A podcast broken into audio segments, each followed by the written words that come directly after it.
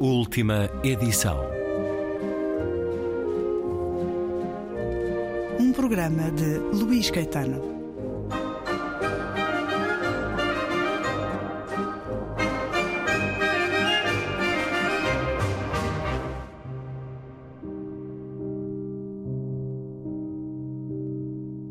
Já todos ouvimos que a expressão chinesa para crise se forma com os caracteres que significam perigo mas também oportunidade.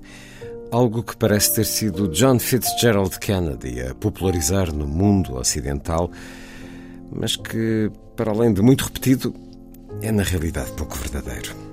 Seja como for, é motivacional e estimulante, claro.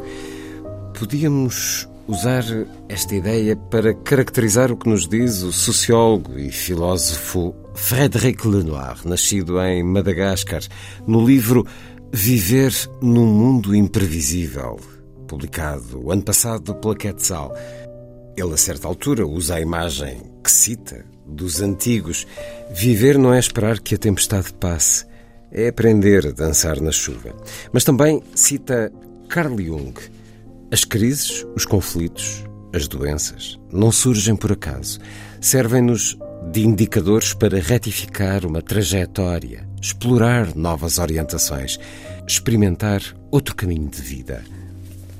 Se tudo isto soa um pouco uh, autoajuda, é porque, se calhar é.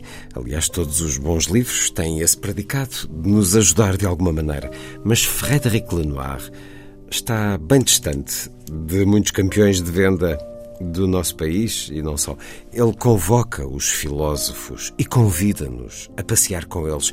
Pelo caminho juntam-se os neurocientistas e os psicólogos e a jornada faz-se em boa companhia. Aliás, passear, caminhar é um daqueles pequenos prazeres que Lenoir exorta a que demos mais atenção, aqueles que não são uma imposição social, um convite ao consumo, à pressão do grupo Viver num Mundo Imprevisível, de Frédéric Lenoir, ele que é autor de O Milagre Espinosa, também publicado na Quetzal, uma filosofia para iluminar a nossa vida, sobre o pensador holandês de origem portuguesa que defendeu o uso da razão nas escolhas da vida, livro que vendeu mais de 300 mil exemplares em França.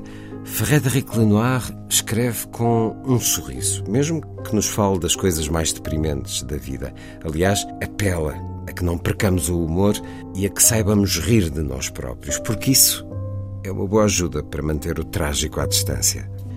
Escrito durante o confinamento, Viver num Mundo Imprevisível, de Frédéric Lenoir, continua a justificar toda a pertinência nestes dias. Proponho-lhe um certo.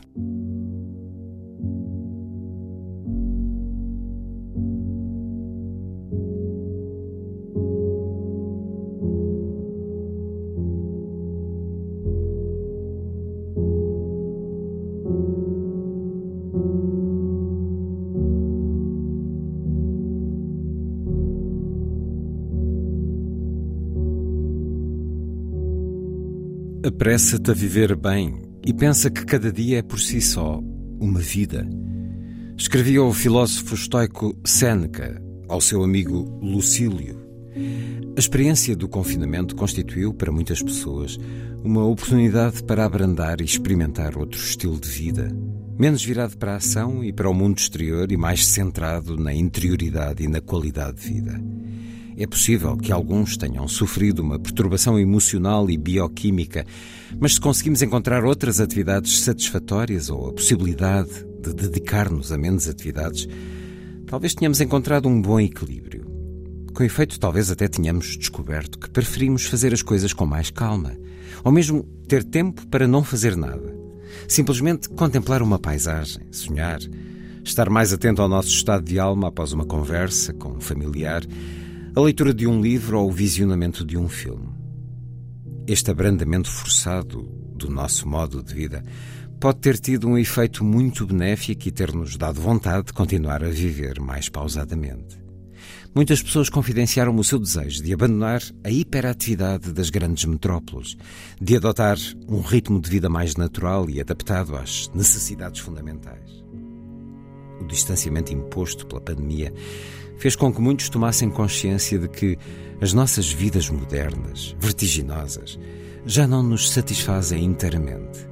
De que precisamos de tempo para fazer as coisas bem feitas e saborear plenamente a vida.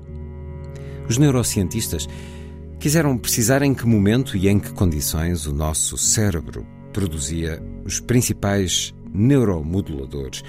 A imagiologia cerebral permitiu observar centenas de indivíduos e chegar à seguinte constatação: a única condição necessária para o cérebro produzir as substâncias essenciais ao nosso equilíbrio emocional, como a dopamina ou a serotonina, é estar plenamente atento ao que fazemos. Uma pessoa que execute uma tarefa a pensar noutra coisa, ou faça várias coisas em simultâneo, entrará em déficit de dopamina ou de serotonina.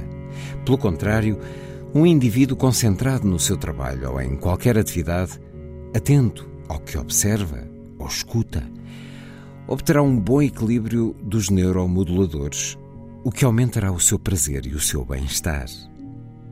No entanto, temos de admitir que a nossa atenção se dispersa constantemente. Enquanto cozinhamos, conversamos com os nossos familiares, ajudamos os nossos filhos a fazer os trabalhos de casa ou ouvimos rádio e por vezes fazemos as quatro coisas em simultâneo. Andamos pela rua a falar ao telemóvel e passeamos no meio da natureza a ruminar as nossas preocupações pessoais ou profissionais. Esta dispersão da atenção é seguramente uma das causas do aumento da ansiedade, do stress, do burnout e das depressões, pois produz um desequilíbrio bioquímico que perturba o nosso humor e as nossas emoções.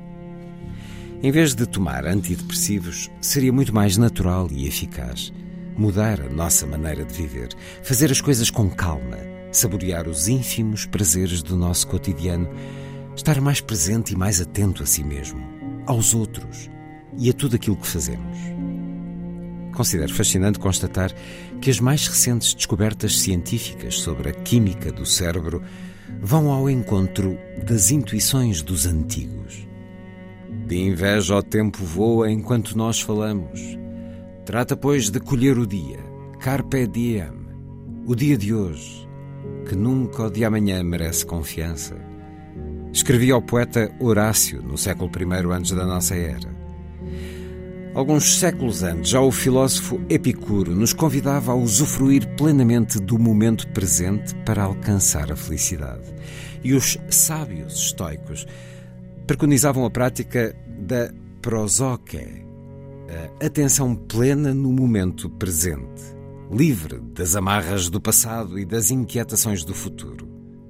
Marco Aurélio o imperador romano, moldado pela filosofia estoica, escreveu nos seus pensamentos: Não te deixes perturbar pela representação de toda a tua vida. Eis o que basta: o julgamento fiel à realidade que emites no instante presente, a ação comunitária que realizas no instante presente, a disposição em acolher com benevolência no instante presente qualquer acontecimento que a causa exterior produza. Como bom epicurista, Montaigne insistiu nos seus ensaios na necessidade de tomar consciência e saborear os momentos felizes da existência e usufruir plenamente deles no instante, sem outras preocupações. Quando danço, danço. Quando durmo, durmo. Gostaria, porém, de acrescentar um pormenor importante. Quando atravessamos períodos difíceis, pode ser benéfico recordar os bons momentos do passado. Não me refiro à ruminação melancólica. Pelo contrário, trata-se de nos concentrarmos na evocação de uma recordação feliz e revivermos essas sensações no presente, à semelhança de Marcel Proust, que reativa por meio da maravilhosa sensação de uma Madalena mergulhada no chá as suas memórias de infância. Com efeito, Epicuro afirma que devemos esforçar-nos por viver o momento presente, exceto sob tortura ou grande sofrimento, perante os quais é preferível recordar um momento feliz, como a companhia de um ente querido, de modo a atenuar a dor. Durante o confinamento, várias pessoas isoladas confidenciaram-me ter recorrido a esta anamnese para melhor suportar a solidão. Um amigo também me confessou ter aproveitado esse período para reler com entusiasmo as bandas desenhadas da sua infância. E outra amiga dedicou-se a descobrir as receitas dos pratos que a sua avó cozinhava para ela.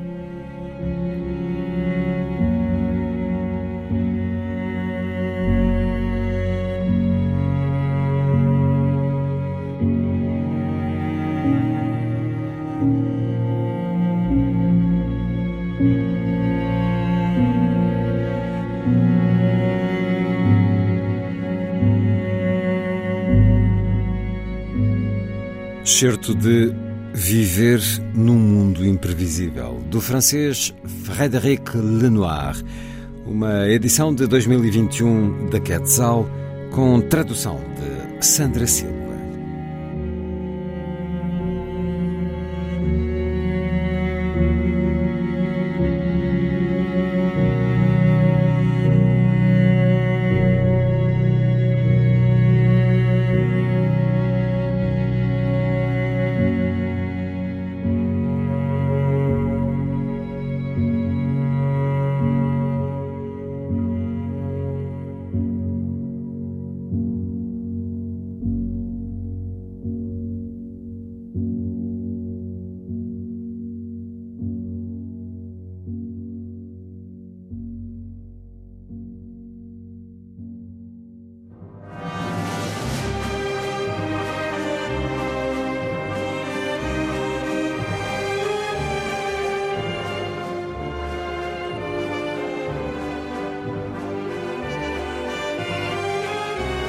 Última edição.